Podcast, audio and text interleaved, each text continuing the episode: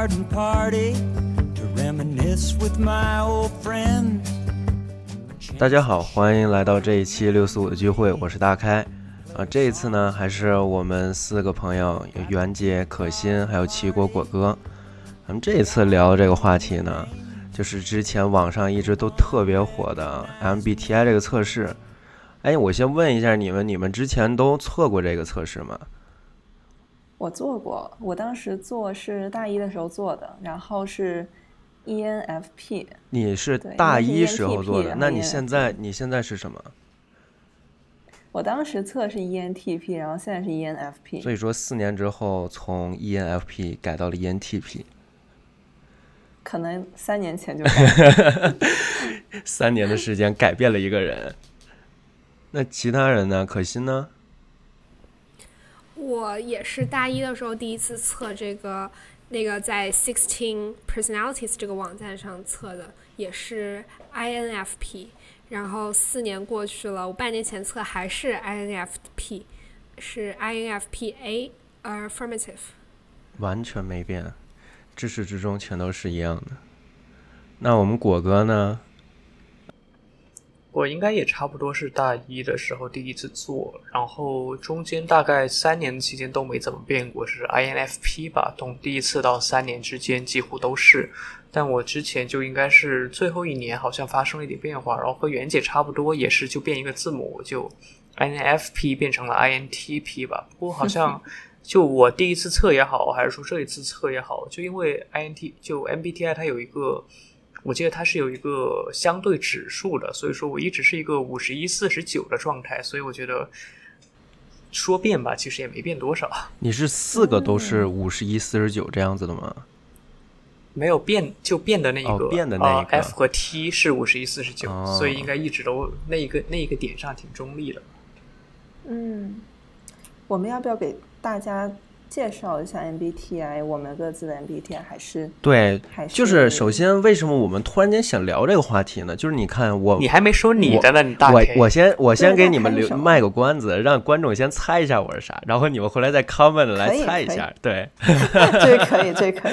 就是为什么我们突然想聊这个话题呢？就是你看，我们其实大家都是至少都是很久以前，或者有的是大一或者一两年前就测过，但是突然间这个东西又在网上火起来。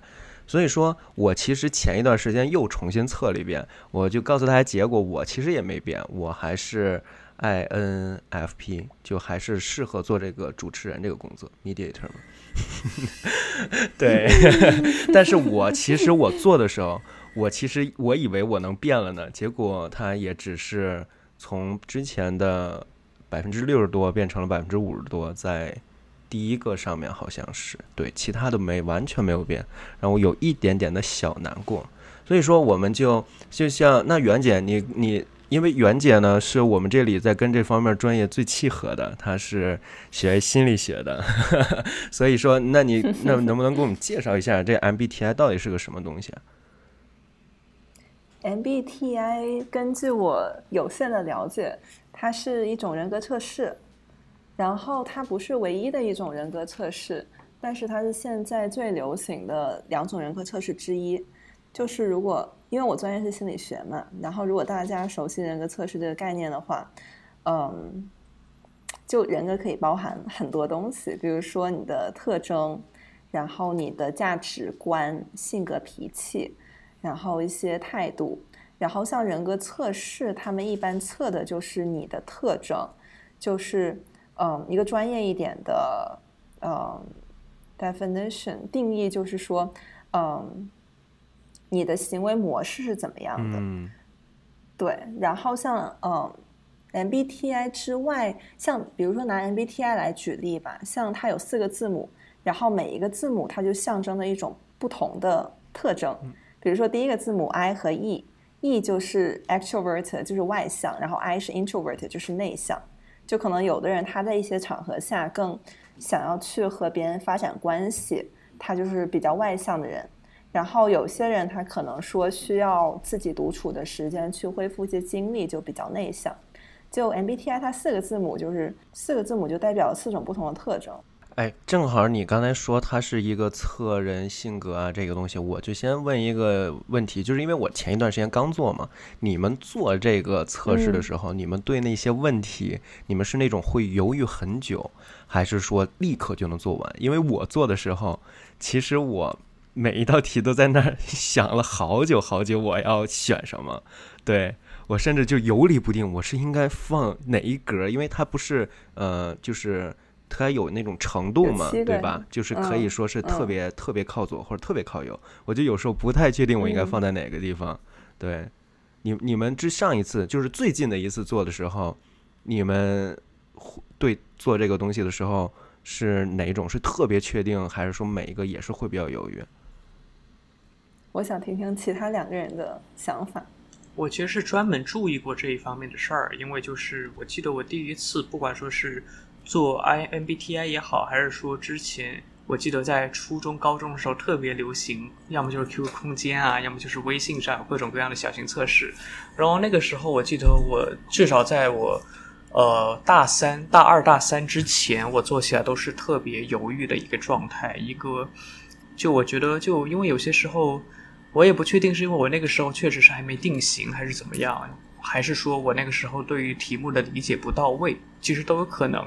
但是我会觉得我自己每一道题我都会要犹豫一下。但但我其实有些时候会觉得这个东西，其实你在犹豫的时候，于我而言是一个和别人做比较的过程吧。因为这个东西并不是一个绝对值，它更多的是一个你觉得你和你周围的人比起来，你占到什么样的程度。所以说，还有一个可能性的原因就是我身边的环境发生了变化，他们也逐渐的变来越变得越来越稳固，让我有了一个非常明确的锚点或者参照物吧。所以说，像最近啊，或者说这两年，我做起这些测试来都是非常不仅仅是快，而且非常的极端。就我要么就是一，要么就是七。所以说，我在这一点上，我的呃反应还是特别的明显的。极端很有意思。那真的是我做的时候啊，我跟你嗯差不多，但是就是我主要就是我做每一道问题的时候，我脑子里都有一个情景。就比如说，他说你你更喜欢就是比如说，呃，我记得有什么那种问题，更喜欢累了一天之后是出去找人嗨，还是在在自个儿家里？我脑子里会蹦出不同景象。我想过咱们 周末一起来嗨的情景，我也想过自个儿一人趴床上看电影，我两个都想要，然后我就在那纠结好久，我应该选哪个？对，所以我就是那种需要把它想到特定情景上，所以我就特别久做这个测试。对。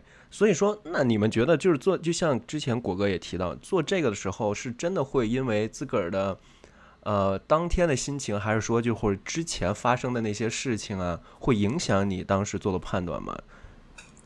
我觉得会的吧，就好像我刚刚所说的，更多的是一个相对的以及参照，就一个就一个 relative 的概念吧。就例如说你刚刚说的那些情景，我也会想，但是我会想。我身边的人应该都会比我更喜欢 party，所以说在这一个点，在这一点上，我就会非常的果断的选我，我更乐意比起我身边的人来说，我更乐意在家待着，所以我会非常的极端以及非常快的，我就确定了我的答案。嗯，哎，但是这个我我一直觉得 MBTI 很神奇一点就是在哪儿，就是我我是自个儿会，因为之前也做过一次，我第二次做的时候，我就给自个儿预定了一个我想象中自个儿出来的结果，然后。我觉得我一定能做出来个 E 之类的，结果他，结果他可能还是他，他比我更了解我自己，他最后做出来的还是 INFP，就是比如说，因为你们这比例差得远吗？这但我这次比例确实变了，我这一次的第一个从之前的六十多变成了百分之五十多。对我这次很努力的想让自个儿变成一个 E，因为我们之前就像刚才果哥还提到了其他的，就是因为我们人生这这么二十多年，我们做过无数测试。我记得之前流行过一个那个呃某云的一个人格主导色测试，你们有印象吗？就那一阵儿朋友对朋友圈里都是你是什么颜色，什么高贵的什么什么什么颜色，对。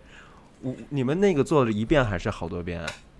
我就我就只做了遍的哦，我只做了一遍，然后我把它转发给我们那个我有一个闺蜜群里面，然后让大家都做了一次，然后大家就会去比较。我记得他他那个测试里面会说，呃，你跟哪个哪个人格主主导色的人比较适合做朋友，然后哪些是就是不太适合做朋友什么的。然后我们还会在群里面嗯就互相比较，嗯，就哎，嗯我们是不是很 match，或者说我们就不应该当朋友什么的。就但是 聊过了也就聊过了，就没有把它当成一个很 serious 的东西。但你们那时候会说有一种颜色就是你们特别想要的吗？或者就是比较受欢迎，大家就是说这种颜色稀缺，所以我就想成为那种，就是自个儿会没有没有？吗？那我没我有你有吗？果哥有吗？我有，嗯，就是特别稀缺，就是那种我我我尽量的，我也没有想过我想要什么颜色，但是我就是想我做出来，然后他会告诉我你在人群中只有百分之二哦，就这样这样的这样的结果，我就特别的开心。对我也是这样子，我也是这样子。就是他如果告诉我你这个就是一个特别普通，或者很多人都跟你一样，我就会特别失落，我就想成为人群中不一样的那朵玫瑰。最拔尖的那一个。就就好像自 己是是那种稀有的神奇宝贝对，，稀有稀有。稀有精灵。袁姐呢？我感嗯觉，我感觉那个颜色，我忘了我是什么颜色，但是我记得那个测试，我印象中像 MBTI 的一个简化版。嗯，它好像是听一段音乐，我记得是。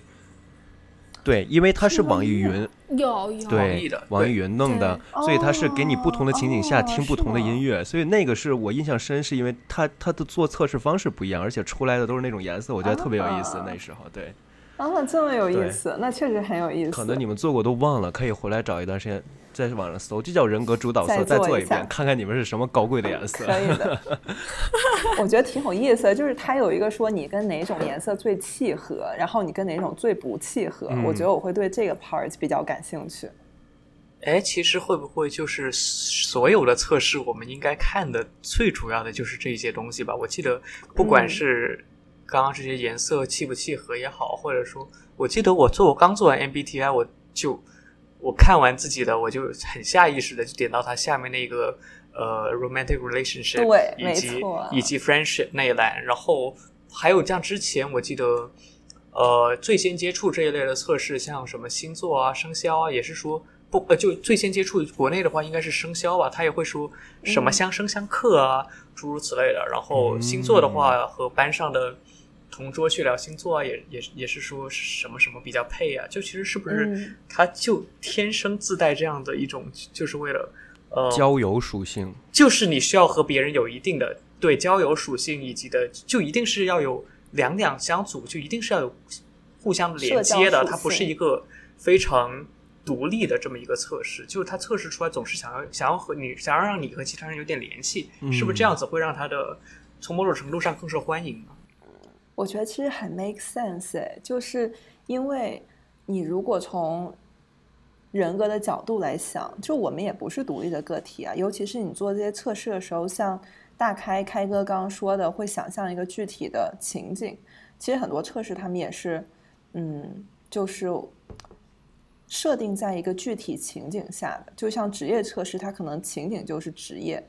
我感觉可能是因为我们在不同的情景下会展示出不同的性格特点吧，嗯，所以说没有办法说去，嗯，去独立于某种沟通或者交流的场景去考虑一个人本身的性格特质。不是之前还有一句话说那个是谁说的来着？亚里士多德吗？他说的什么？就是 a man a man is either god or beast。听我我不知道，但听着像是他说的。结果，快点，快点，那个，快点想一想，就是那句话的意思，我记得很清楚。他就是说，人不是独立的，嗯就是你如果人是独立于群体的，那要么你就是高高在上的神，要么你就是野兽，像野兽一嗯样存在。对，但是只要你是人，你就必须要生活在一个社交的，呃，一个团体中。当然，这个是亚里士多德的想法。确实。那你看这嗯一次 MBTI 又火起来之后，它现在已经我我不知道你们有没有留意，在很多的呃社交软件上，甚至是那种交友 dating app 上，很多人除了自己的、呃身高体重啊，或者说自个儿在哪个院校毕业，他们会把自个儿这个后面这个字母放在上面。他们或者有的是说他想，他底下就直接会说我是这个这四个字母，然后我想跟你认识什么什么的。对，所以说它现在这个东西完全就是这一次火起来，完全就变成了大家用它当成了一个呃一个交友的一个标签。对，所以说它市场证明了它之前你们刚才说的它里面的那个交友的那属性在里面。而且我觉得它可能还能帮助一些人找到内心的平和，就可能可以和自己和解。就它这个东西的存在，把人虽然说不一定很科学的把人分成了十六种不同的类别。然后就像星座把人分成了十二种不同的类别，这些东西不一定很科学，但是它能让你意识到说，这个世界上有除了我以外也有类似这种人存在，所以我不是一个孤单的个体。这是一个很大的原因，为什么很多人选择去做这种测试，并且告诉别人自己的嗯星座、自己的 MBTI，就是为了让大家知道哦，我不是孤单的个体。嗯。咱们这儿有两个就是想成为孤单的个体的人，谁谁？哦，就那两个他俩的啊？那我也是 INFP 呀，为什么我没有这种想法呢？不是，但是 no no no，我是 INTP 哦，现在已经不是了，他已经变了，INTP 只有百分之三，你你百分之三吗？我的天呐 i n t p 它也只有百分之三，所以现在我更开心了，I associate with INTP。你为什么为什么你变成从 F 变成 T 你会觉得更开心呢？你有没有想过？就是我很因为它是百分之三呀，它单纯的只是稀有而已。OK OK OK。哎，但是莎士比亚什么的可都是咱们 I INFP 啊，可惜我特意看了一下有哪些名人是咱们，我看有莎士比亚、庄雷呢，对吧？科本 MBTI。所以他们怎么怎么知道的呢？我虽然好奇哦，还有奥黛丽·赫本，我的天呐，太漂亮了！艾米，就是我我特意查了有哪些名人，所以因为他好像说咱们 INFP 是蛮普遍的的一个，或者做这个里面他们对他了解比较多的一个一个性格类型吧，所以我就想让咱们变得 unique 一点，我特意找了还有哪些人是。但我觉得啊，但我我我我有一个感觉就是说。这个东西，你就算内心认可你自己是 introvert 是内向的也好，呃，很多时候你在跟朋友交交往的时候，大家都意识不到。嗯，因为我一直觉得自己是 introvert，我我我我不仅觉得啦，就是我就是说我我的一些反应。就我的内心在跟在一个陌生人的场合里面，我就是一个 introvert，我不是很敢去 reach out 的那种类型。但是当我跟一群人混熟了之后，我。还是蛮愿意发言的，所以就会出现那种我告诉别人，哎，我是内向的人，他们说你真的内向吗？你怎么看起来那么外向呢？但是其实 我的百分比，对我的百分比有到差不多百分之七十，就是说明，就虽然我不相信这个东西，但是我知道自己一直以来是一个比较内向的人。嗯。所以你就算现在让观众去听，听众们听，他们能听出来我们这有三个内向的人吗？我很三个内向的人做了一档播客节目，然后只有靠我们袁姐一个人来撑起整个大局。对，没有没有，我其实也很接近，我的 E 和 I 还是挺接近的。我记得也是，嗯，没到六十或者是六十左右，就反正也不是特别高。所以说，你们当时拿到这个 report 的时候，你们是真的觉得他说的是有道理的，就是你们有认真把他所有的读一遍吗？你们你们怎么感受？我我其实没有读他的 report，我没有读那个官网给出的报告，我反而是去查了一些网上别人对于 INFP 嗯，那你觉得是你认可的吗？还是我当时觉得。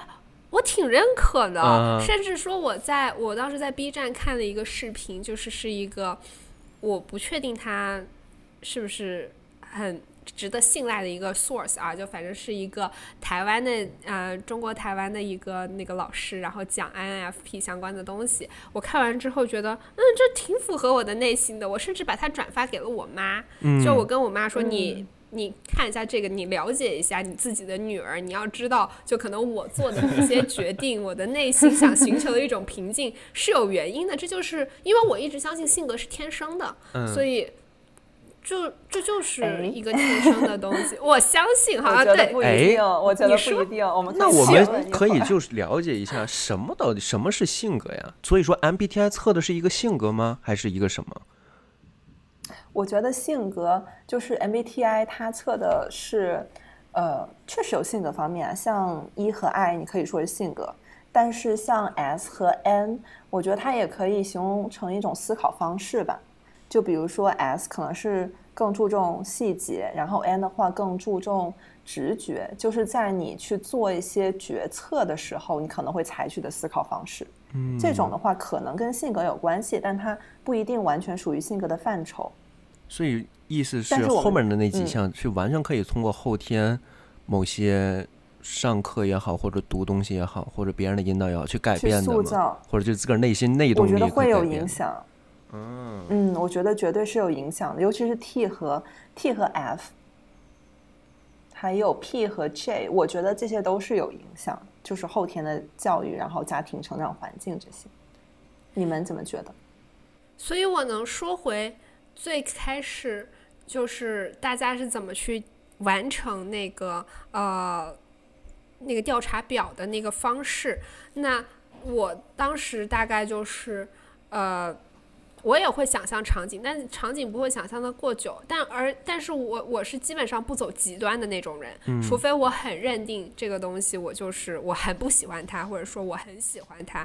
但目前来说，这个世界上不存在什么我很喜欢的东西，所以我不会走最最喜欢那种极端。然后我基本上会保持在，比如说一到五啊，我现在记不太清了，我就绝对我的答案只会在二三四之间。然后如果是一到十，哦，一到七的话，那我可能嗯就、最常见反正我就不会走极端。然后。然后那个想象场景的话，我觉得这个场景确实是跟你身处的呃环境里面发生的变化而变的。如果我当时要在的那个环境要求我去做一些执行性很强的、有需要做计划的东西，那我可能填这个 survey 的当下，我就会把我自己填的就是比较包装的比较是偏计划性的，但其实 in real life 就在现实生活中，我不是一个很有计划性的人物。嗯，所以说刚才刚才说的性格那个问题，啊，你看我们像刚才可心讲的，我们填这个 survey 的时候，完全可以是通过自己，呃，自个儿想象之后，它会呈现什么后果，或者这个东西是给谁看的，我们自个儿把它填的一些呃程度会改变。那那我那我们就说回来，那 MBTI 这种东西，它但是就是因为为什么会问这个问题呢？就是因为一开始说。我其实也很认真的读了一下他那个 report，而且可心说的那个 B 站上那个视频吧，我也看了。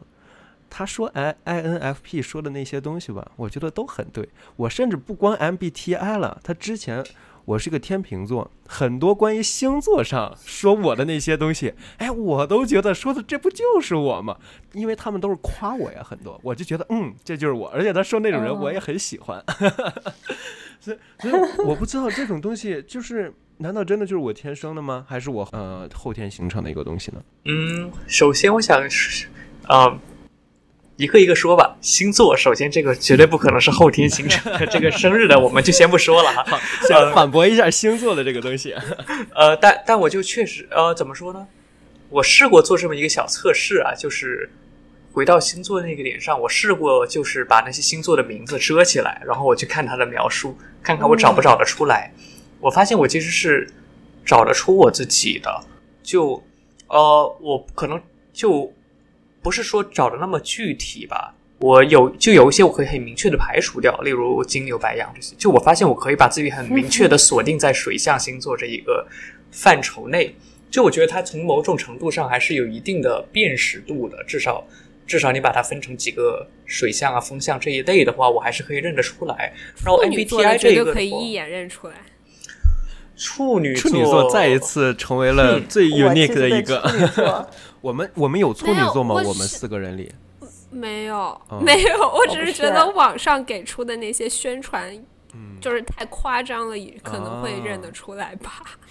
是吗？我觉得是，我觉得天天秤和摩羯很很好认诶，就是他的描述。摩羯很好认吗？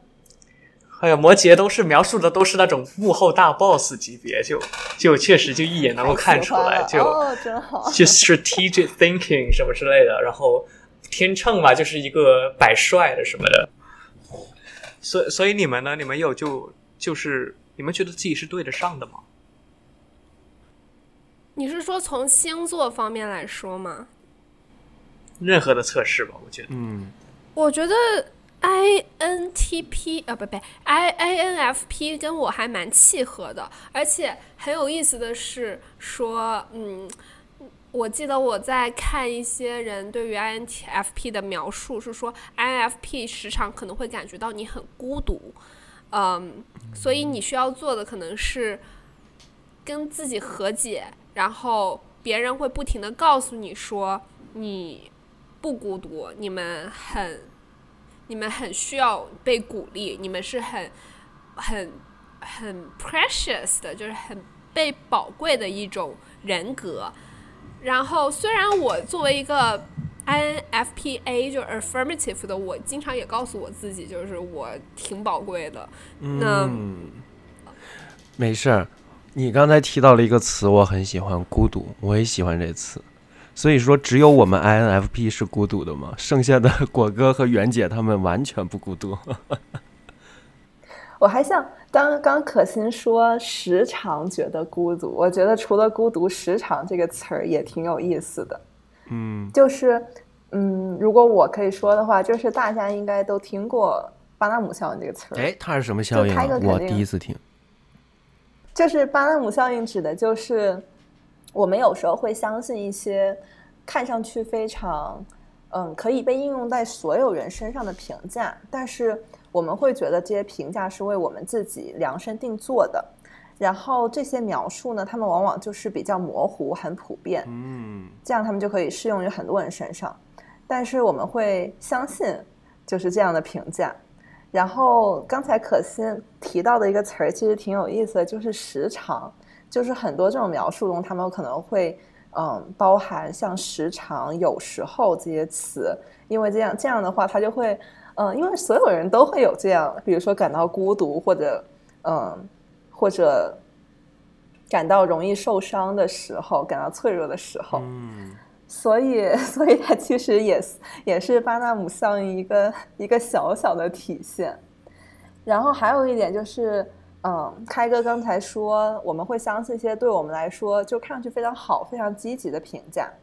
就确实，如果如果我们相信这种评价是只适用于我们的，像刚才那个果哥提到说每一个星座都非常的有辨识度，我觉得这种有辨识度其实也有助于我们认为说，嗯，这这个星座的描述就非常非常独特的，可以被适用于我自己的身上。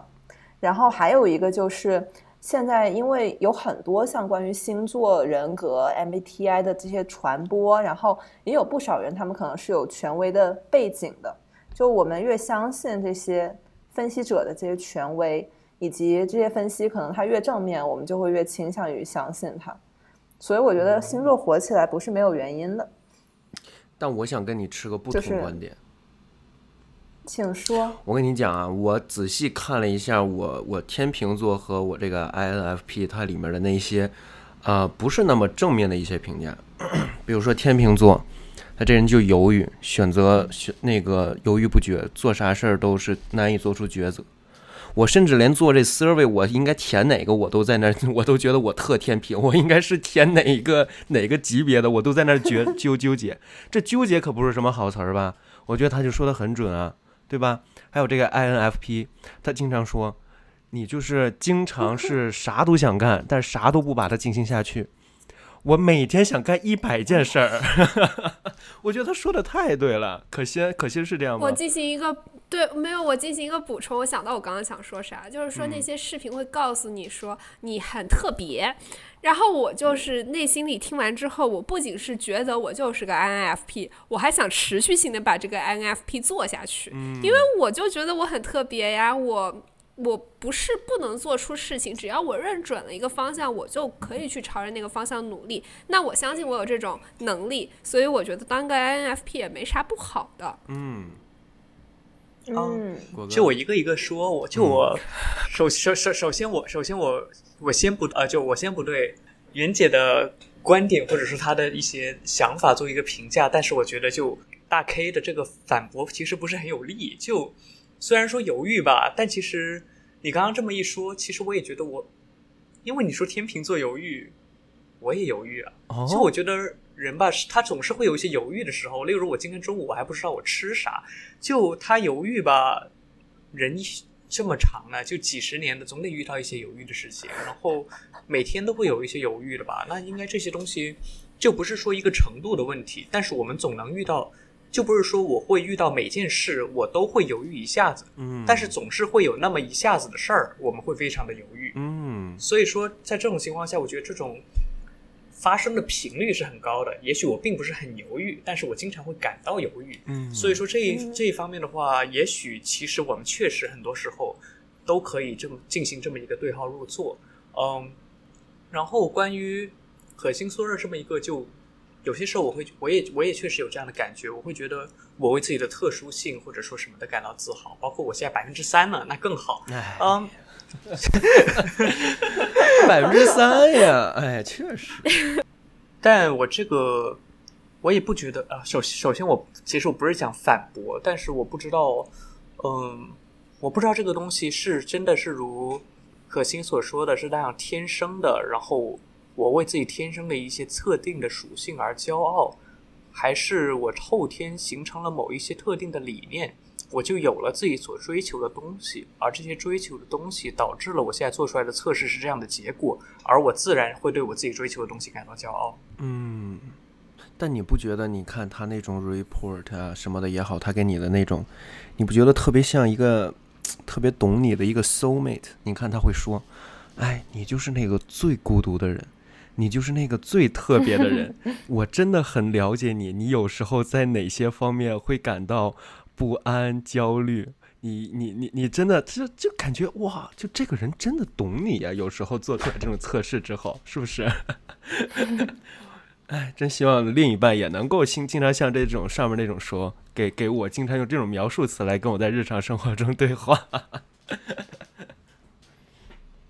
就是像你说的，希望另一半能多用这种形容词跟自己对话。嗯我其实很喜欢做一个游戏，就是就是大家在一起，就是让大家互相描述一下对方的性格，或者是说一下对方的优点。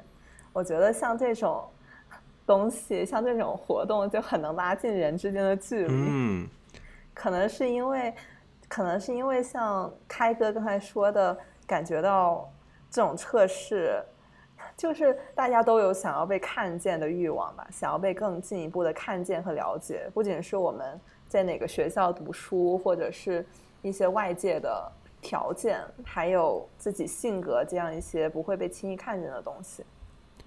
所以说正好你刚才说到，经常有时候大家刚认识时候，你会呃，你真的是下次组局的时候一定得叫上袁姐，因为你看，经常很多人大大家一见面不知道聊啥，但是你我哎，我前两天刚参加一个聚会，我真的我亲眼所见啊，他们他们不知道聊啥，就有一个一个人跟着剩下人，他们互相猜对方是什么星座。我就是像星座 MBTI 这种东西，真的特别适合大家现在一个开启话题，然后我觉得一个特别好，就嗯互相就是认识的一个过程。所以说你你们见到吗？还是只有我我我我身边见见到过这样子？你们是在 party 的时候就聊这些东西，就第一次见面你们就聊这些？对呀、第一次见面啊，我经常遇到啊。第一次见面，他他过来就跟你说，你一定是那个什么什么什么座吧？哎，我如果他要猜对了，我说，哎，你怎么知道的？我真是这星座的。然后我们 一定要对问你怎么对知道？我一定会这么说，我们就聊起来。如果但是他其实猜错了也没准。我说，哎，其实不是。我说你再猜猜我是什么星座的，我们就这样聊天聊了起来，你知道吗？你这样是个对对对 I，我是真不信。对呀、一个 I 会主动去参加好多聚会。嗯，我也遇到过吧，但我一般不会在第一次见面的时候这么聊。我一般聊的场合就包括像初中的时候和同桌如果开小差，我们会聊这些事儿。然后还有现在上班的话，就是上班在办公室，如果说我们闲着无聊，我们会聊这件事儿，但很少会第一次就见面就开口聊这些，会不会觉得有点，嗯有点冒犯？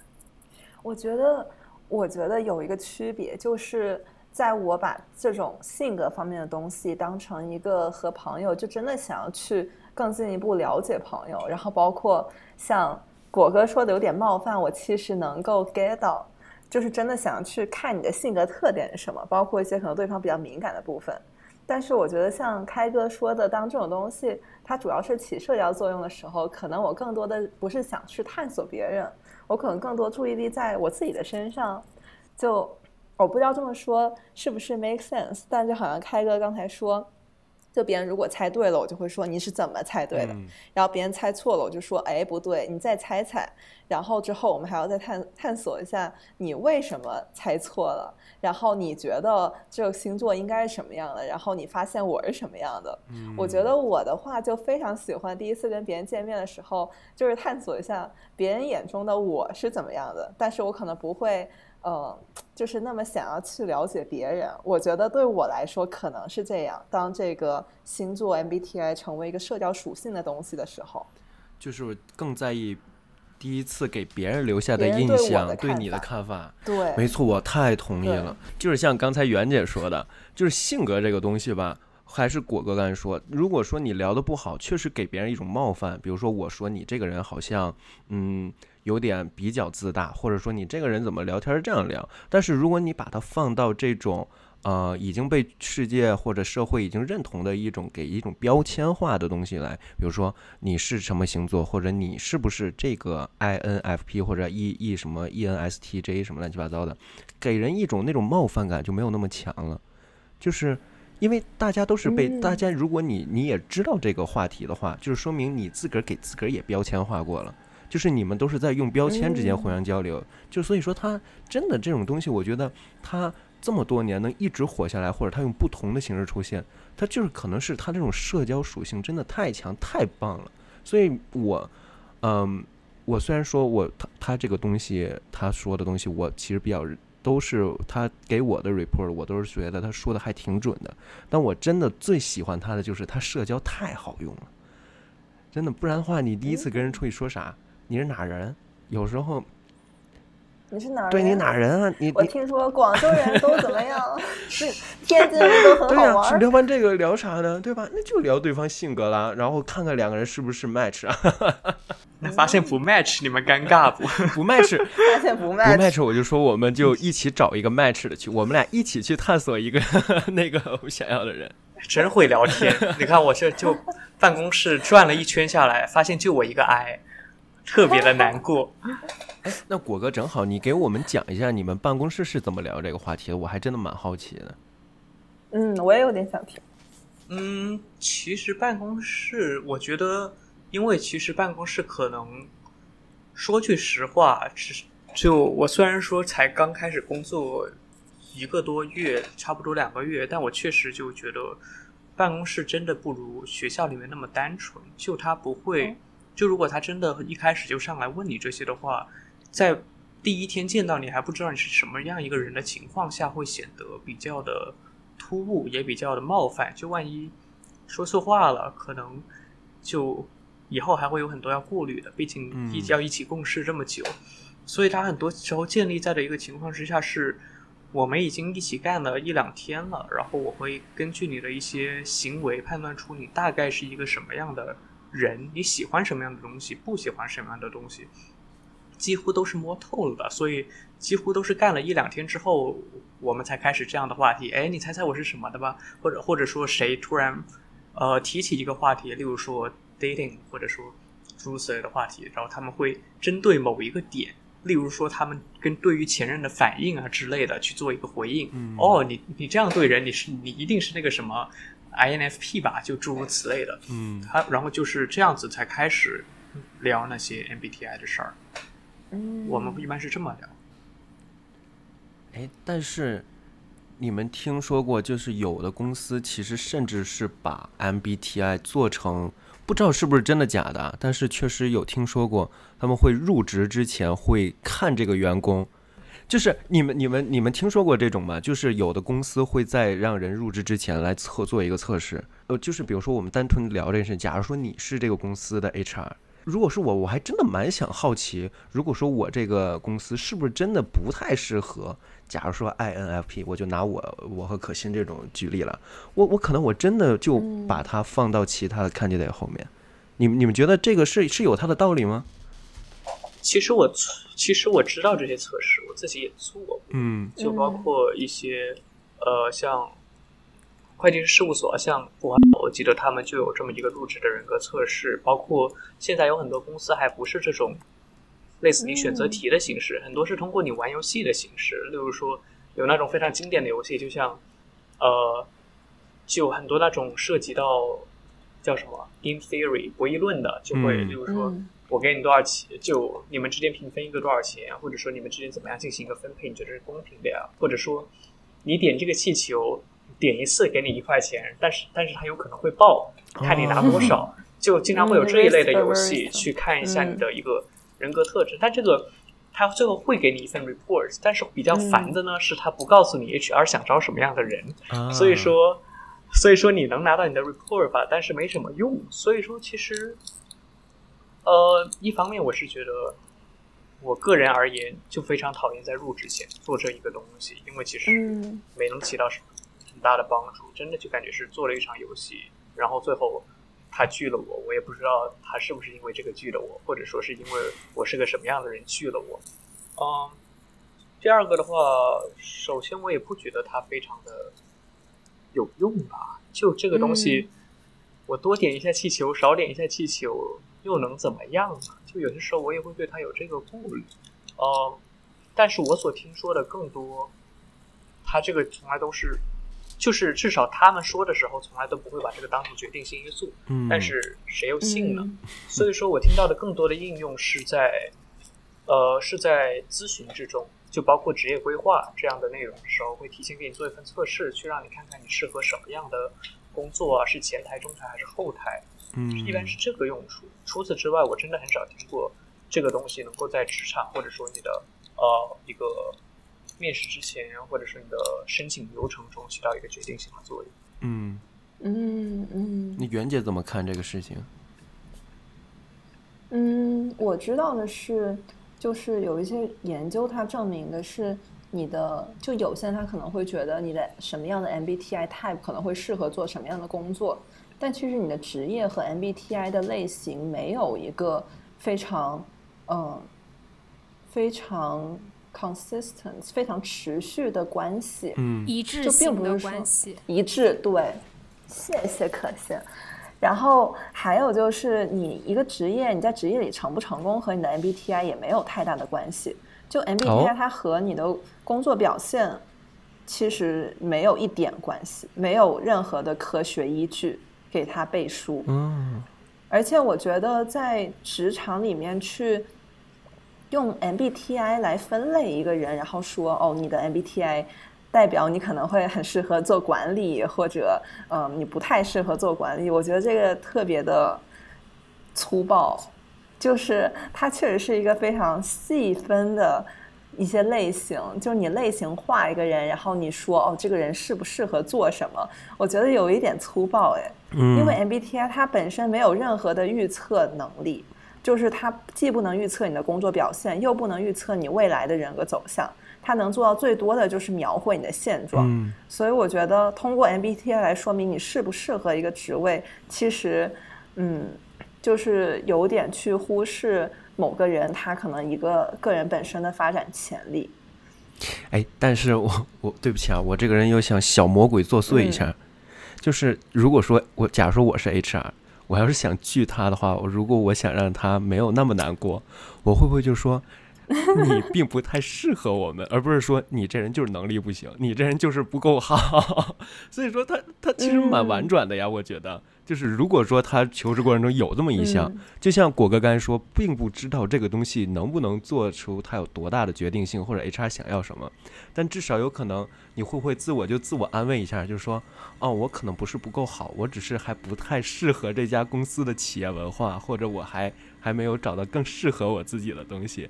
就像你拒绝一个别人，你很难说，哎，你这人就不行，而是说你这个人，你们会觉得哪个更被呃被冒犯到？就是说你不好，还是说你不适合？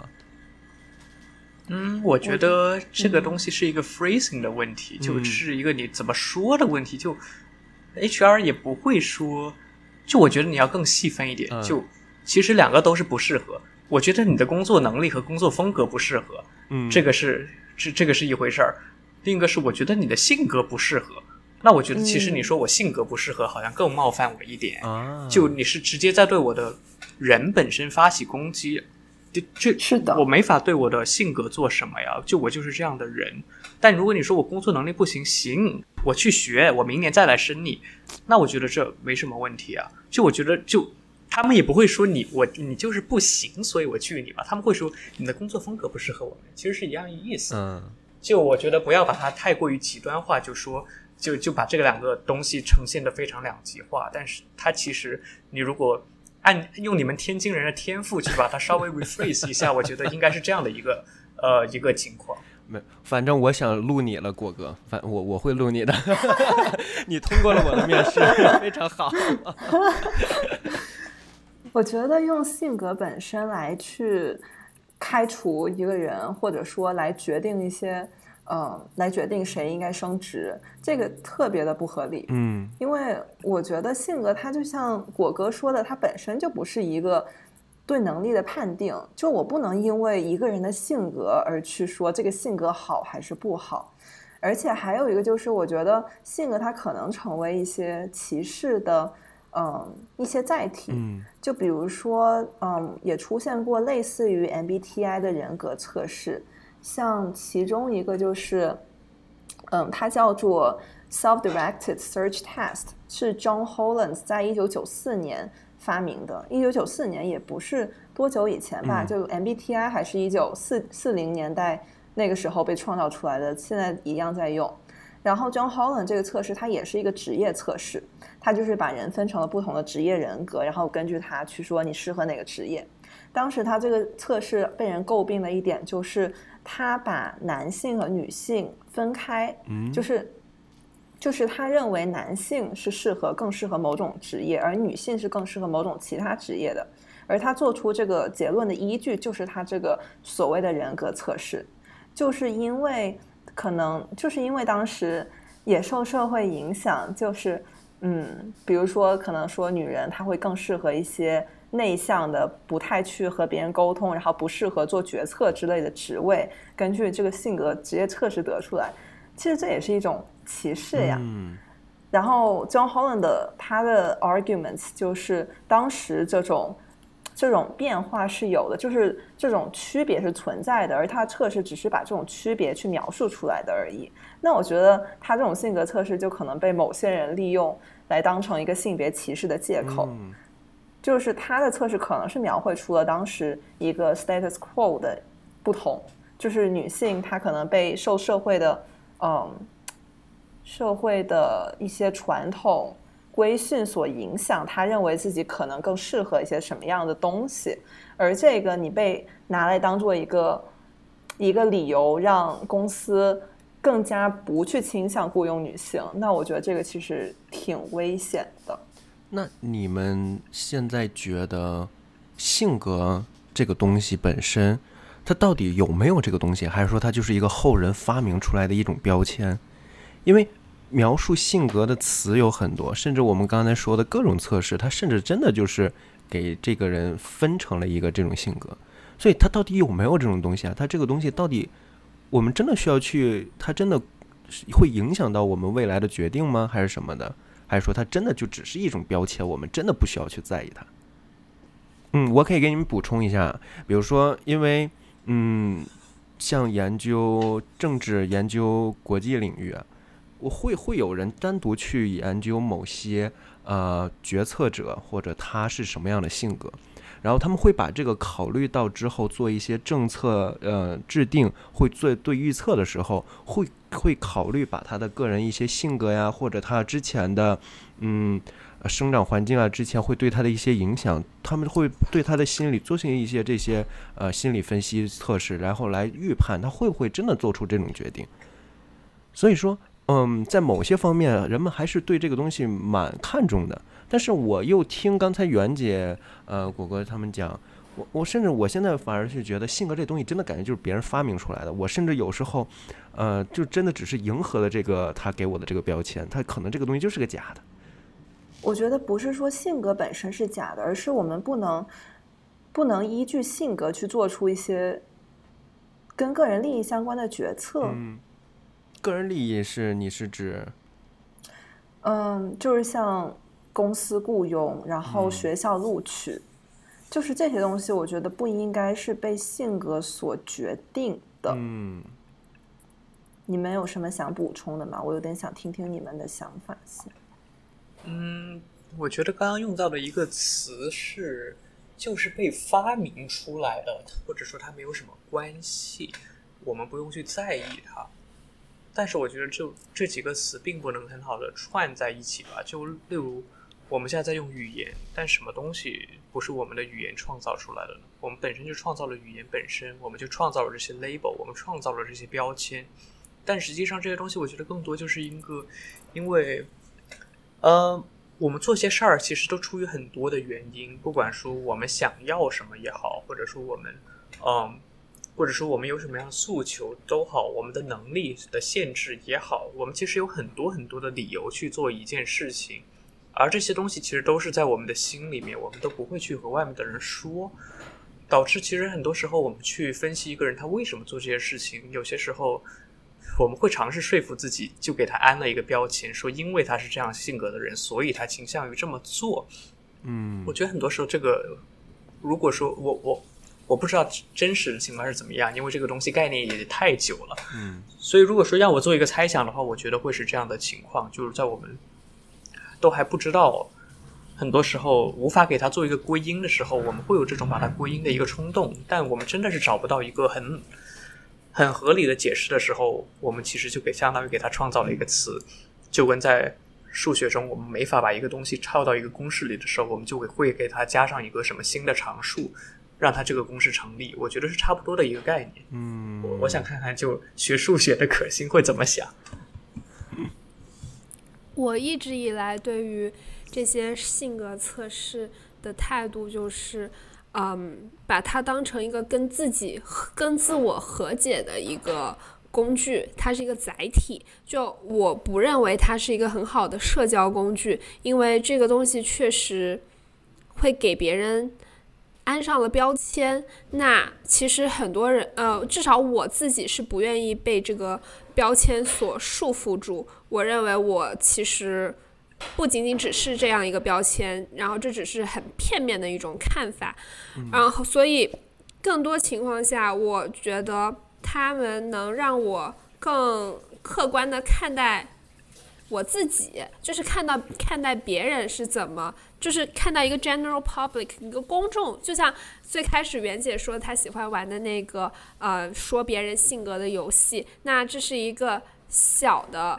呃，范小范围内听到的别人对你自己的反馈，嗯，那可能这些人格测试、性格测试，包括星座，它的所有的提示都是一个大范围内别人给你的一个反馈。那我在看到，比如说说 INFP，他是比较内向，比较我们不怎么做计划，是吧？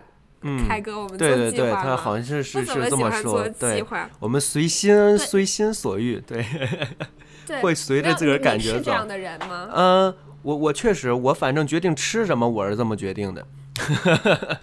对我大部分情况下，我也不会写 to do list 什么之类的。嗯，只要这个东西它没有影响到我的正常生活，我是不太，或者说不不没有影响到我积极向上，把我自己努力提升的这种生活，我嗯是不会想着对他做什么很大的改变，我就我就跟他和解了。我也我也有试过说，嗯，逼着我自己写 to do list，我今天要完成这件事情，明天要完成那件事情，然后其实很短时间之后就会发现自己坚持不下去，嗯。所以到最后觉得，嗯，保持现状，我也没有在退步，最主要就是你有没有感觉到你在变好吧？我觉得那这样我觉得没有问题，所以就和解了。有道理。我觉得像可心一样，就是把性格测试用在自己身上，然后去帮助自己更了解自己，或者是获得一些，嗯，获得一些也不能说是安慰吧，就是一些积极的反馈。嗯我觉得完全没有一点问题。我觉得这样性格测试就非常有利呀，非常有意思，有娱乐性，有社交功能。但是我觉得像性格测试被用于管理，或者说嗯，用于像咨询这些商务领域，就是它为什么会这么流行，真的是一个问题。嗯而且，就虽然性格测试像 MBTI，他们就说每个性格都有好和不好。然后没有哪种类型是更优于另外一种的，但是总感觉可能大家会不会有刻板印象，觉得某些领导就是某些性格就是更适合去领导人，然后再加上就比如说像我记得是 ENTJ 吧，嗯，就是有一本书叫做呃《The Strange History of Myers Briggs and the Birth of Personality Testing》。The personality brokers, the personality brokers 翻译过来就是性别贩子。嗯，就是他这本书是评价 Myers-Briggs 就是 MBTI 这个测试的，然后讲述了这个测试它是怎么去把自身贩卖给这些公司，怎么去在战争刚结束的时候去作为一个工具，就是被当时的大公司所青睐、所使用的。嗯。然后它不一定说这个测试它有多么的准确，但是嗯，就是可能当时当时战争刚结束，然后嗯，大家可能就鼓励说我们要鼓励员工的个人性，但是同时你又想员工服从组织的管理，然后 MBTI 它刚好就出现这样在这样一个很巧妙的位置上，就是它把你。归为某一个性格的分类，而且是为了你的职业的。嗯，他告诉你说，你现在的性格就完美适应你现在在这个组织中所在的位置。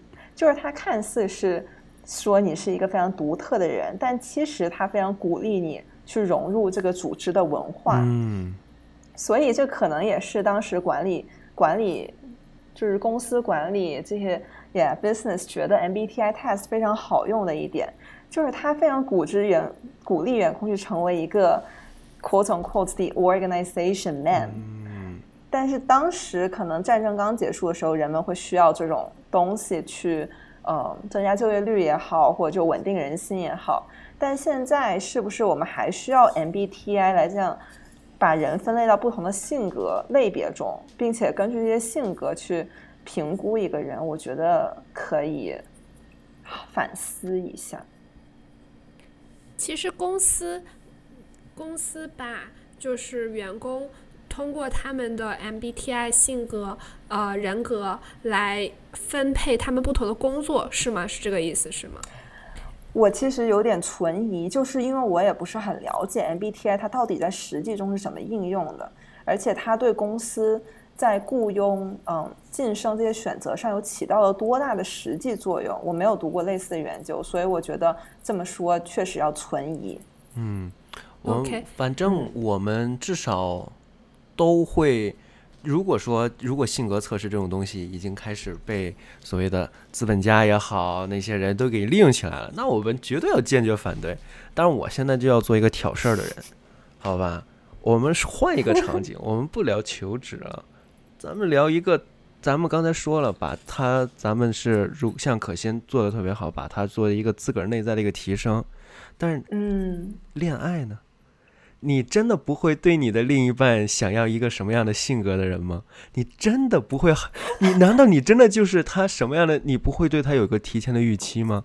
其实这种东西，就像我们现在可以运用到交友、恋爱，你们难道不会好奇对方是什么样的性格，或者对某些性格的人就坚决的 say no 吗？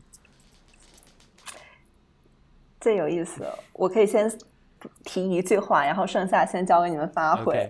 就是我最近刚和我朋友在聊这个事儿，然后我朋友他，嗯，他性格是一个绝对是 N，就是他也是学心理的，然后他在聊天的时候很喜欢问对方，N 是对不起，就是生 N 是直觉，直觉的，OK，对，嗯，直觉，然后大局观吧，就是对更抽象，然后。更不现实，对他很喜欢去深挖对方的一些性格，或者是对方做出某个决定的背后的逻辑，就是非常喜欢去挖你的你是一个什么样的人。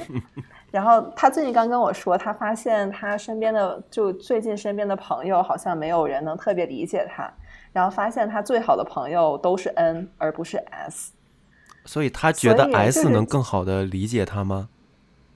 没有，他觉得 N 能更好的理解他，啊所以他最好朋友都是 N。哦，我不知道你们有没有类似的经历，就觉得自己确实跟某一个某一个字母的人很合得来，这样。嗯我我个人是没有类似的经历，但我有在互联网上听过别人分享他的经历，是说，嗯，我忘了具体是 N 还是 P 啊，嗯，就是他们这这种性格的人是。其实也就是我们这种性格的人是比较容易天马行空的进行一些想象，比如说我们可以很自然的谈论，嗯，假设恐龙两呃几千万年前没有灭绝，他们现在还活在这个世界上，这个星球会变成怎么样？人类是否还会存在？我们是可以很自然、天马行空的谈论这些话题。我现在就想讨论这个，对不起。但是跟这个性格、跟这个字母相反的那一群人，包括我在那个视频底下看到评论表明，他们真的就是不会思考这个内容，他们觉得这个不值得讨论，这个很不现实，就很有意思这个事情，我觉得。那所以可心，你会愿意跟那种对你提出像像我们喜喜欢的这种天马行空问题完全不感兴趣那种特现实的人，你愿意跟他交朋友甚至在一起吗？对你愿意跟他交朋友吗？我觉得我我好像没有遇到过这种类型的人，但是但是我会去，我不会通过一个嗯，因为我也愿意去思考现实的问题，我相信你们也是，所以我不会不可能通过一场聊天就断定说这个人适不适合跟我做朋友，嗯，对吧？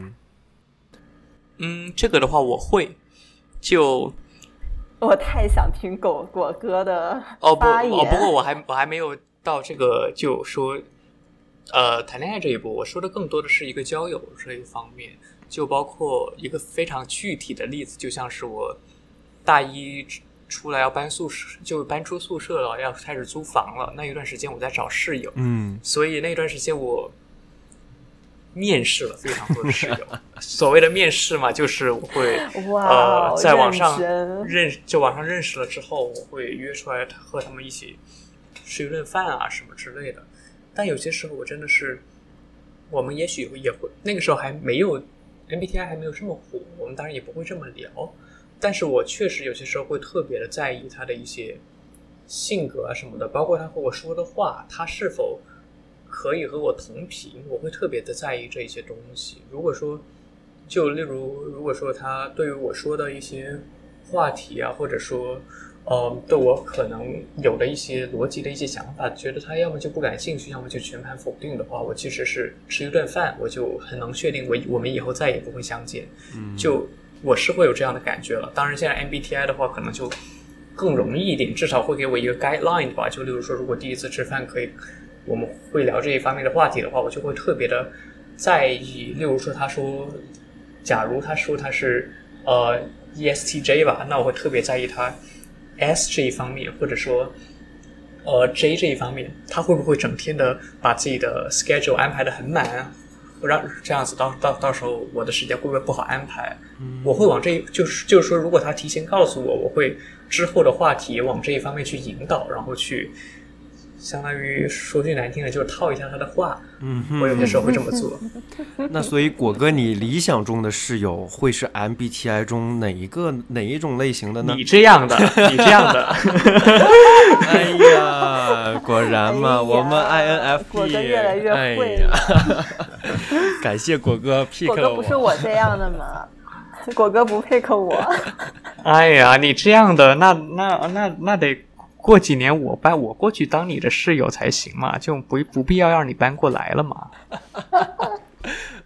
哎，所以说，我现在又刚又很好奇，你们会想跟自个儿同同类型的人做朋友吗？或者做室友，或者甚至是是是另一半？袁姐怎么想？想啊就想找一个自个儿这样子的。我觉得我超好的，没有啊。就是我对象是我对象是 INTP，INTP，真的完全不一样。你是我再再复习一下那不就是我这样的哦吗，？就是果哥这样的哦，好，我现在有画面感了。好的，拉郎配了呀。所以说他刚才不选择你当室友，是想让你做你的另一半哦，原来这样。嗯，我觉得这个啊不行，这个这个碰瓷要谨慎啊，就是就算我想，果哥也是不行的啊，这个要谨慎。哎，果哥别瞎说梦话了，果然是 I N 那个什么 P 就喜欢天马行空。袁姐，你接着说，嗯 Yeah，我觉得对，然后确实啊，为什么我对象会是 INTP 呢？有意思，嗯，而且有的时候我发现 INTP 怎么了？没有，就是很好奇。我不是想找 ENFP 吗？但确实就是有的时候，我发现我在一个场合，我就很容易被爱的人吸引。嗯就我看到一个爱的人，我就会想去先跟爱的人交流。像那些特别 E 的，反而我会觉得有点被吓跑，我会有点怕他们。嗯，可能是因为你本身也没有那嗯么 E，、有可能呀，你们爱的人都喜欢 E 的人吗？因为我对象我非常喜欢 E 的人，嗯，没有那可能这个真是看个人了。没有。然后你知道，你知道两个爱的人在一起就没有社交。对呀、t h a t s why 他喜欢 E 的人。不是，那可我心咱们是怎么咱们怎么认识的呢？咱们是怎么社交起来的呢？咱俩完全一样的呢。嗯，可心是一个内内内内爱外 E，不是是一个内 E 外爱。对我应该是内意外爱，我我就是属于我，我其实很明确，就是我如果其实我相信互联网上肯定也有跟我类似的，就是在一个小的范围的，在一个小的范围的聚会里面，或者你相识的场景里面，如果这个场景里面的人所有人都内向的不得了，那我还是会忍不住去做打破这个尴尬的人。嗯。嗯，那条鳗鱼，对，然后然后我会表现的稍微有点外向，但如果有更外向的人站出来，我就会很内向，我就不会出声。哎，对，所以两个 INFP 是完全可以做成好朋友的，并不是像可心一开始说需要一个 E，可能这就是你刚才说的，嗯当两个 I 都不说话的时候，你就会自动变成 E 了，是这个样子吧？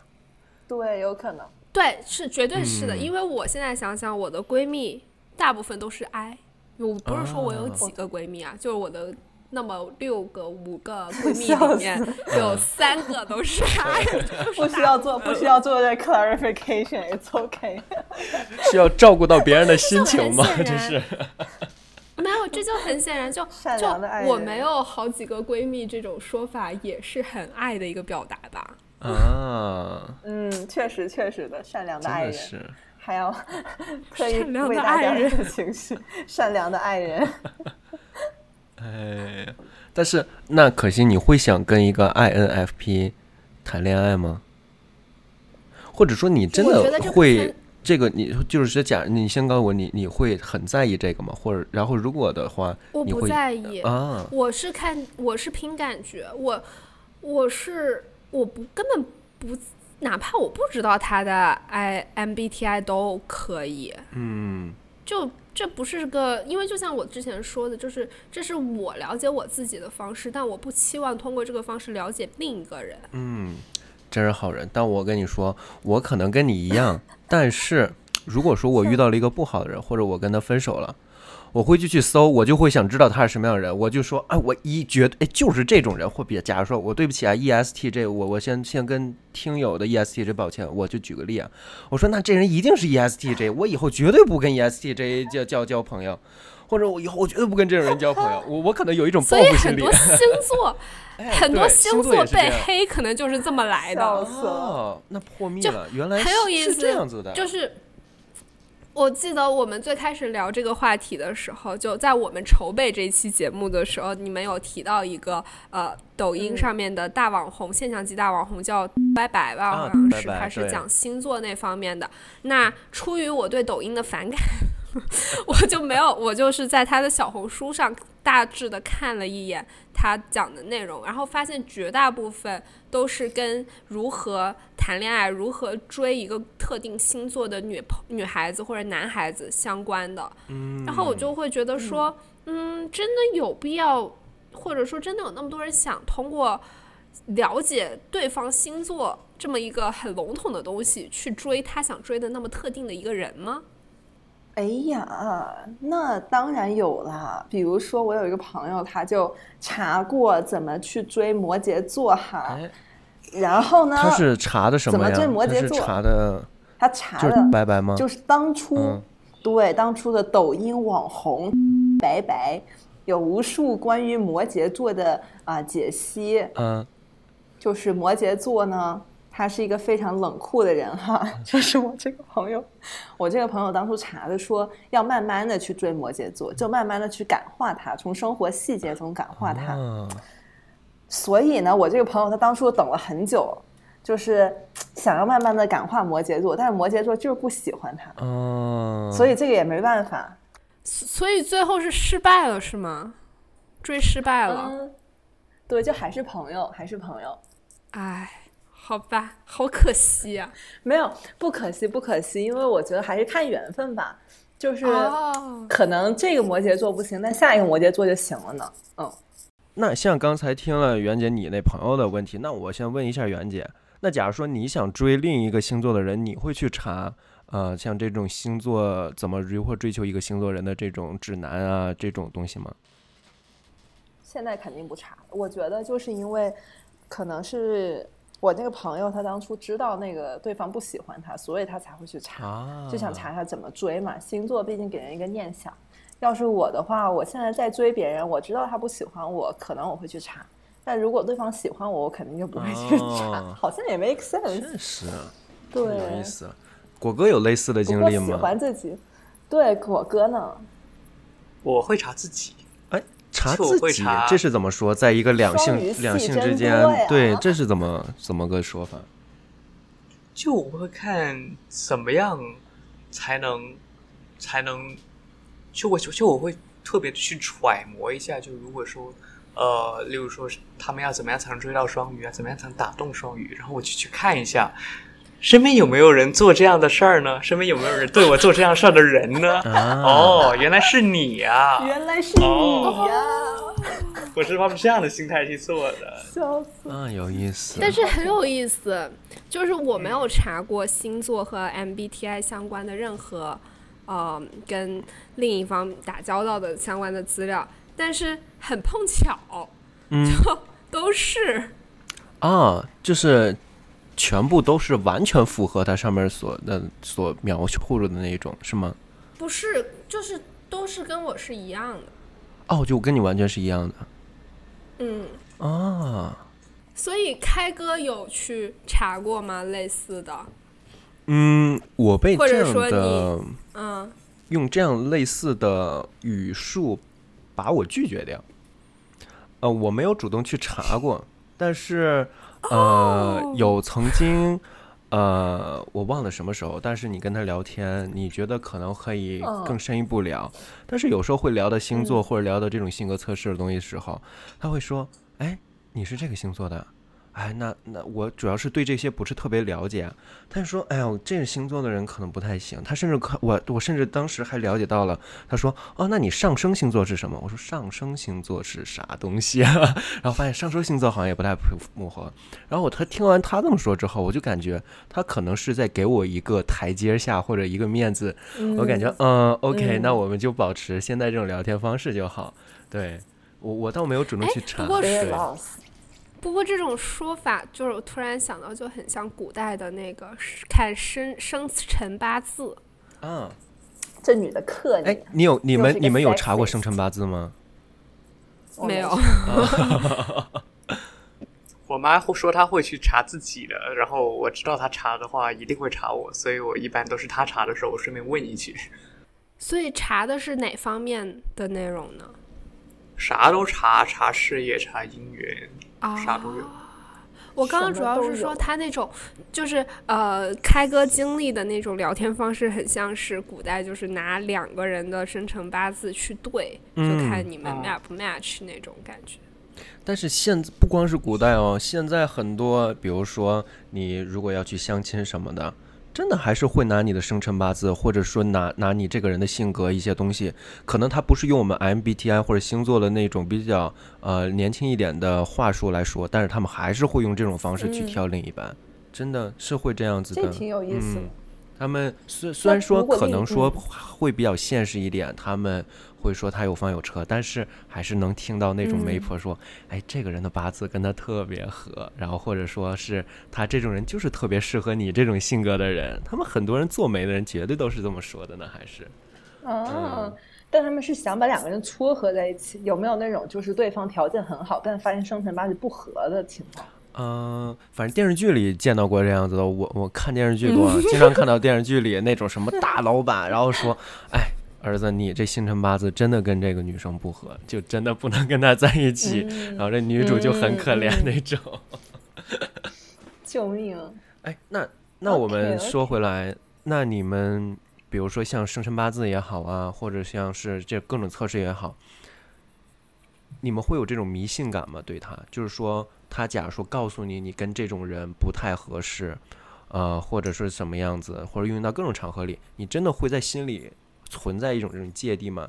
就是假如说，呃，我我不了解啊，啊、比如说跟天秤座那个，假如我就拿果哥举例子啊，双鱼座不合，然后你听到了这句话，你会真的记住他？假如说下次遇到一个双鱼座，你真的会说，哎，提防一下吗？还是说完全不在意？你如果就是，比如说你跟双鱼座不合，然后你如果每次碰到一个双鱼座都这样想的话，那你的人生应该会挺艰难的。毕竟天星座也就十二种，MBTI 也就十六种，那你要有多大的概率你一生中碰不到这一类的人呢？笑死！就我问这个问题啊，主要是因为真的是像刚才我们之前聊到的，呃，拜拜也好，还有之前现在又火起来的这个 MBTI，甚至有很多这种类似的测试啊，或什么什么大五行人格乱七八糟的这种，为什么就是他永远有这么多人愿意去？呃，大家都说不信，大家都说我其实更愿意什么样的人都可以，但大家真的会自个儿偷偷的，甚至刚才我们也有提到这种例子，自个儿偷偷的去查。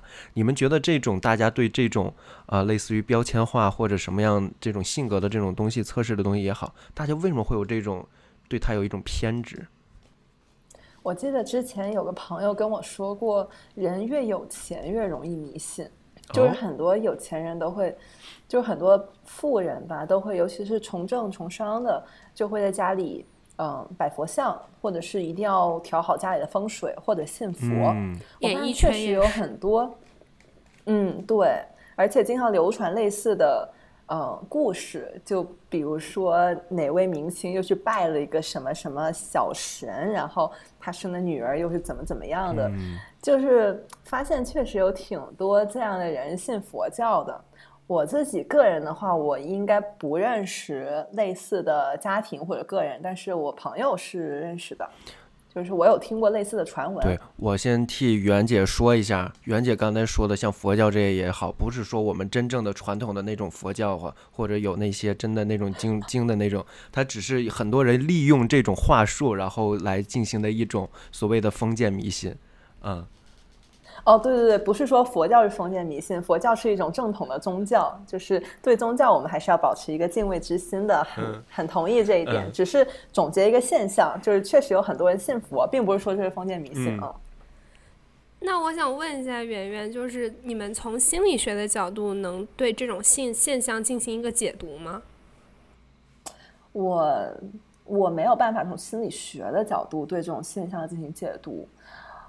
嗯，我想到像在美国，很多人信基督教嘛，嗯然后包括像嗯，像最近的那个 Roe and Wade 的法案，嗯就是堕胎这个事情上面，很多信教的人他们是觉得说不能去堕胎，就是他们的想法其实很笃定，而且他们的理由可能很多人的理由就是觉得，嗯，上帝不允许，或者说上帝说我们不能杀生。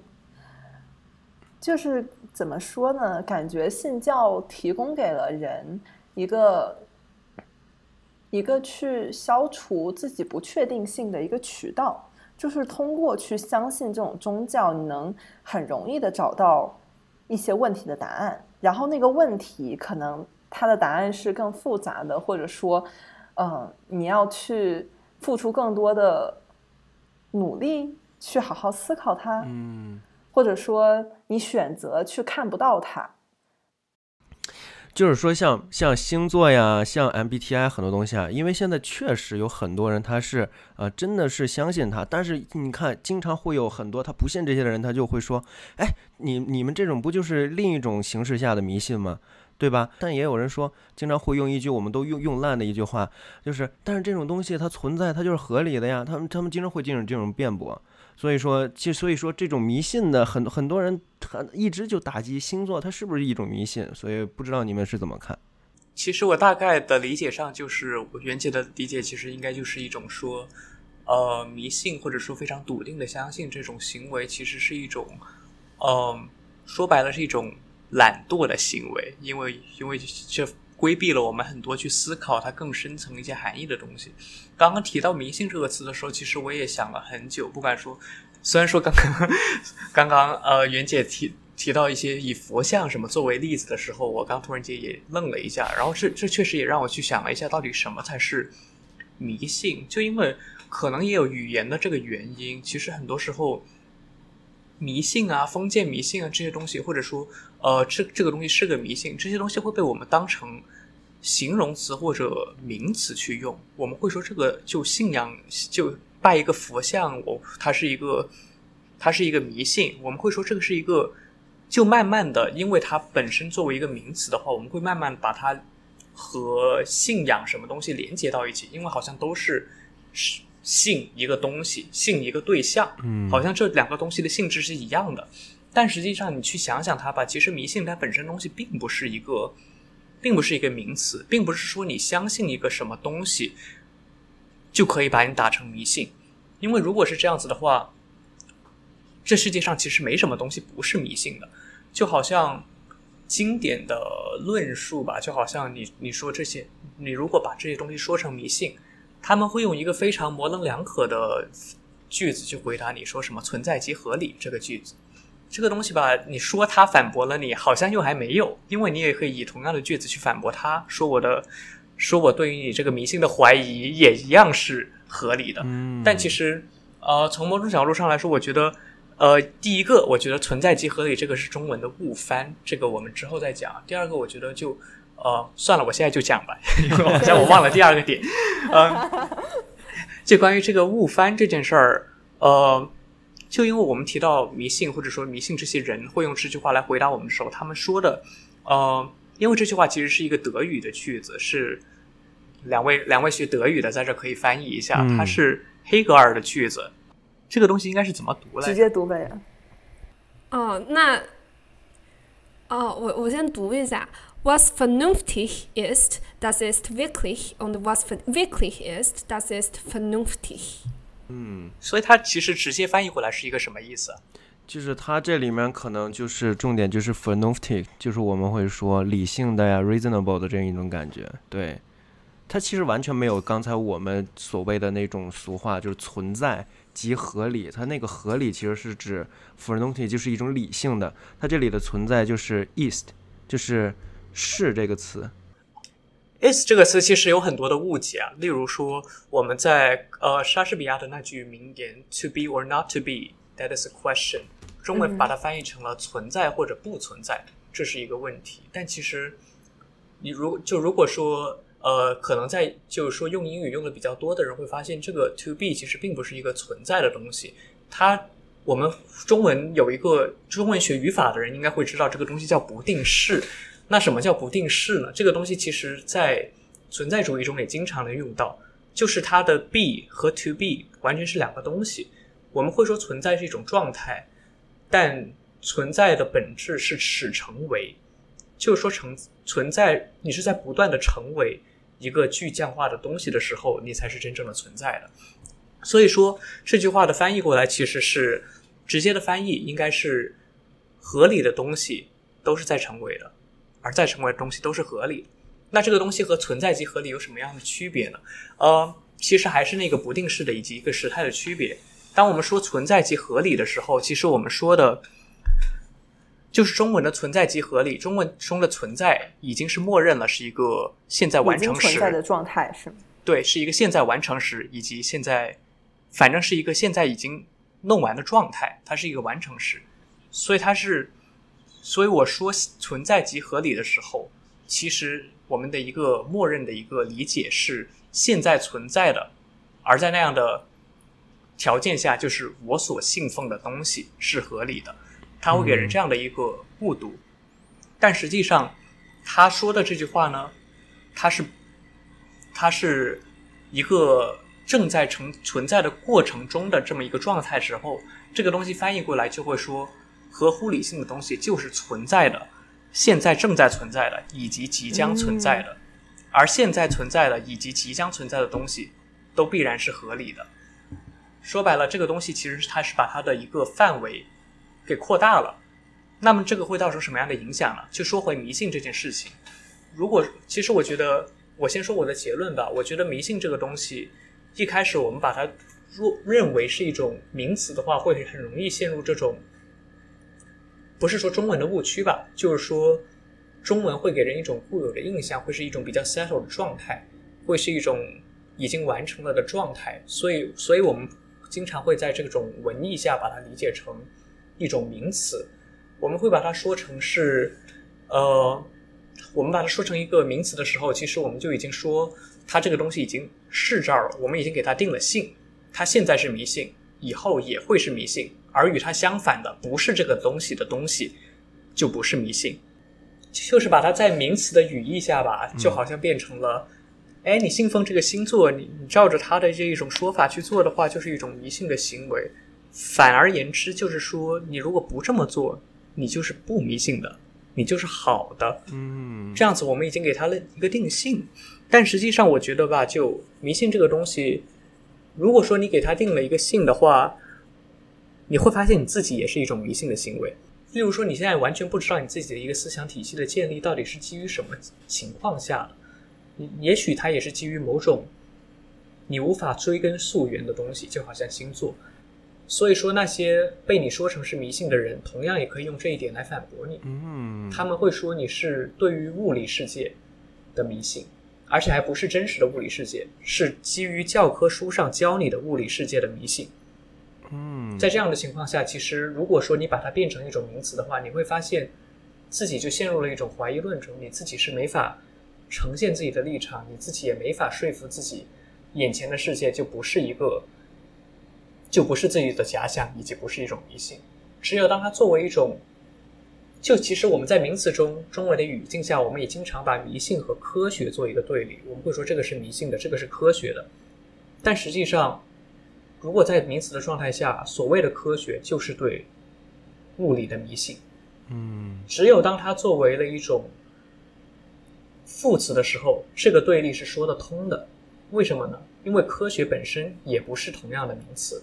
科学本身也是一个副词，就好像科学并不是说一套具体的知识论，它是说科学更多的一个定义是你应该以什么样的视的视角去看待一样事情，而同样的迷信作为它的对立面，也应该是你以什么样的视角看待一样事情。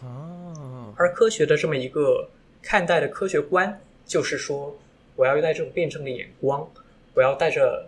万事存一点疑惑的眼光，去不断的去证伪，去不断的去验证它，以及证伪它，从中得出一个比较可靠性比较高的一个结论。而所谓的迷信，不过就是把这个结论变成了一种非常笃定的相信。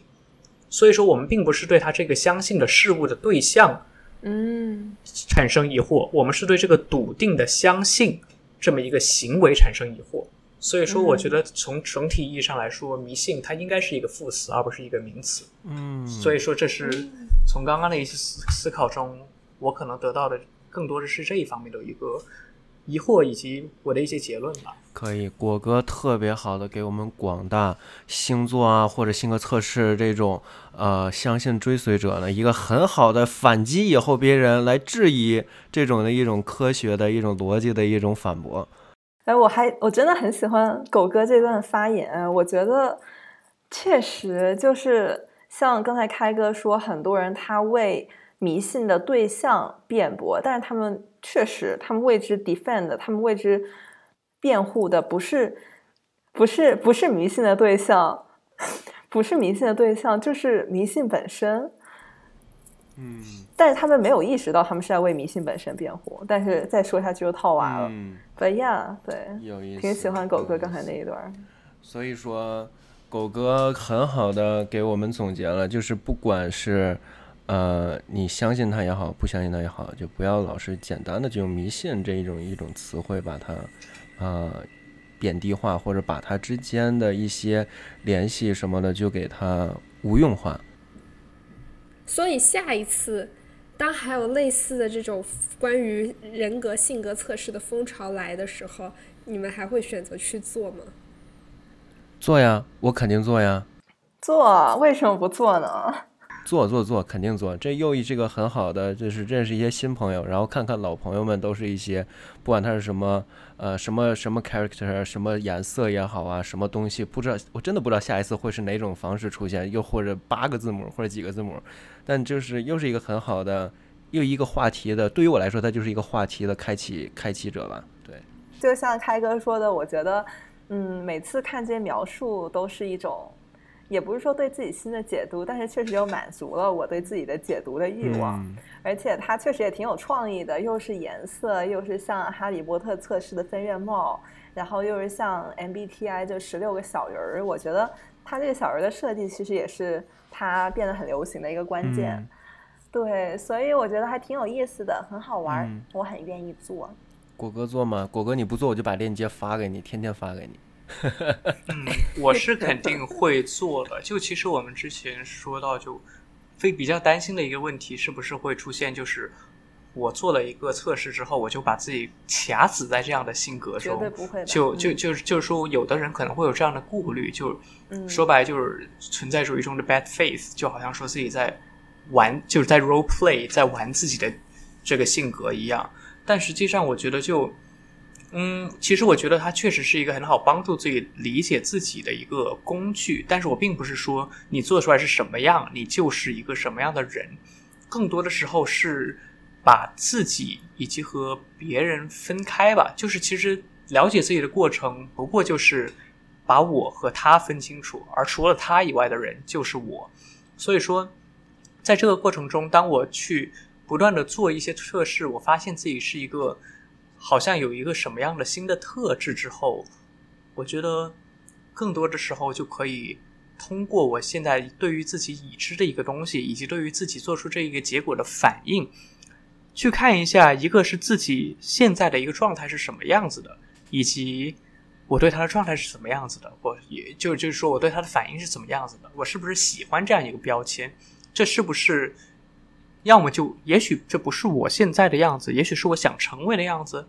我觉得是从这些维度上是可以不断的去剖析一下这个测试到底对于自己，就算不是是一个规范，或者说把你分到一个特定范畴中的一个作用，至少也能给你起到一定引导的作用。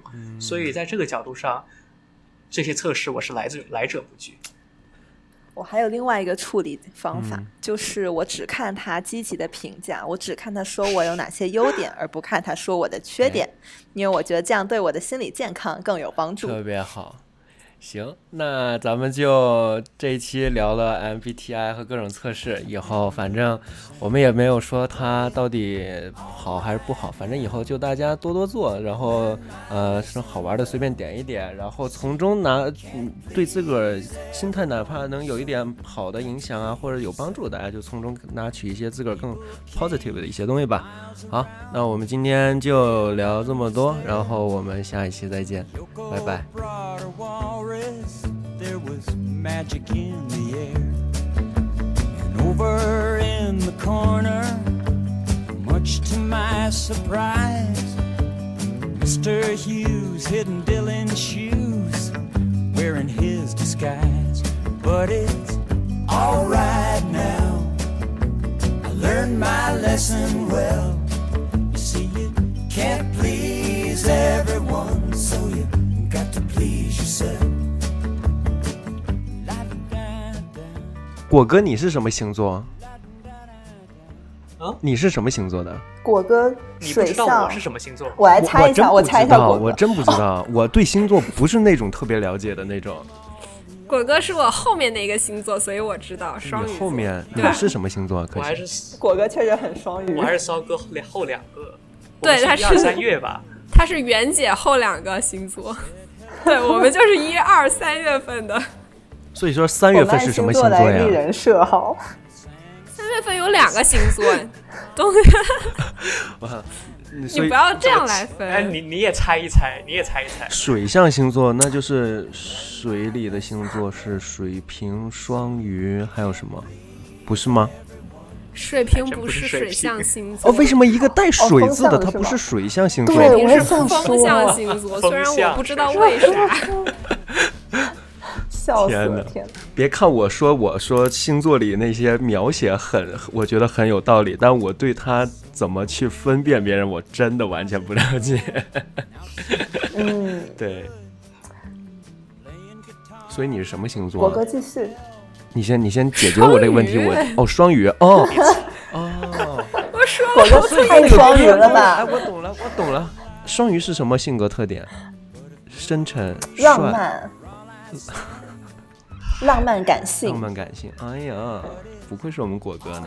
加班加班，加班是比月亮下一题，下一题。更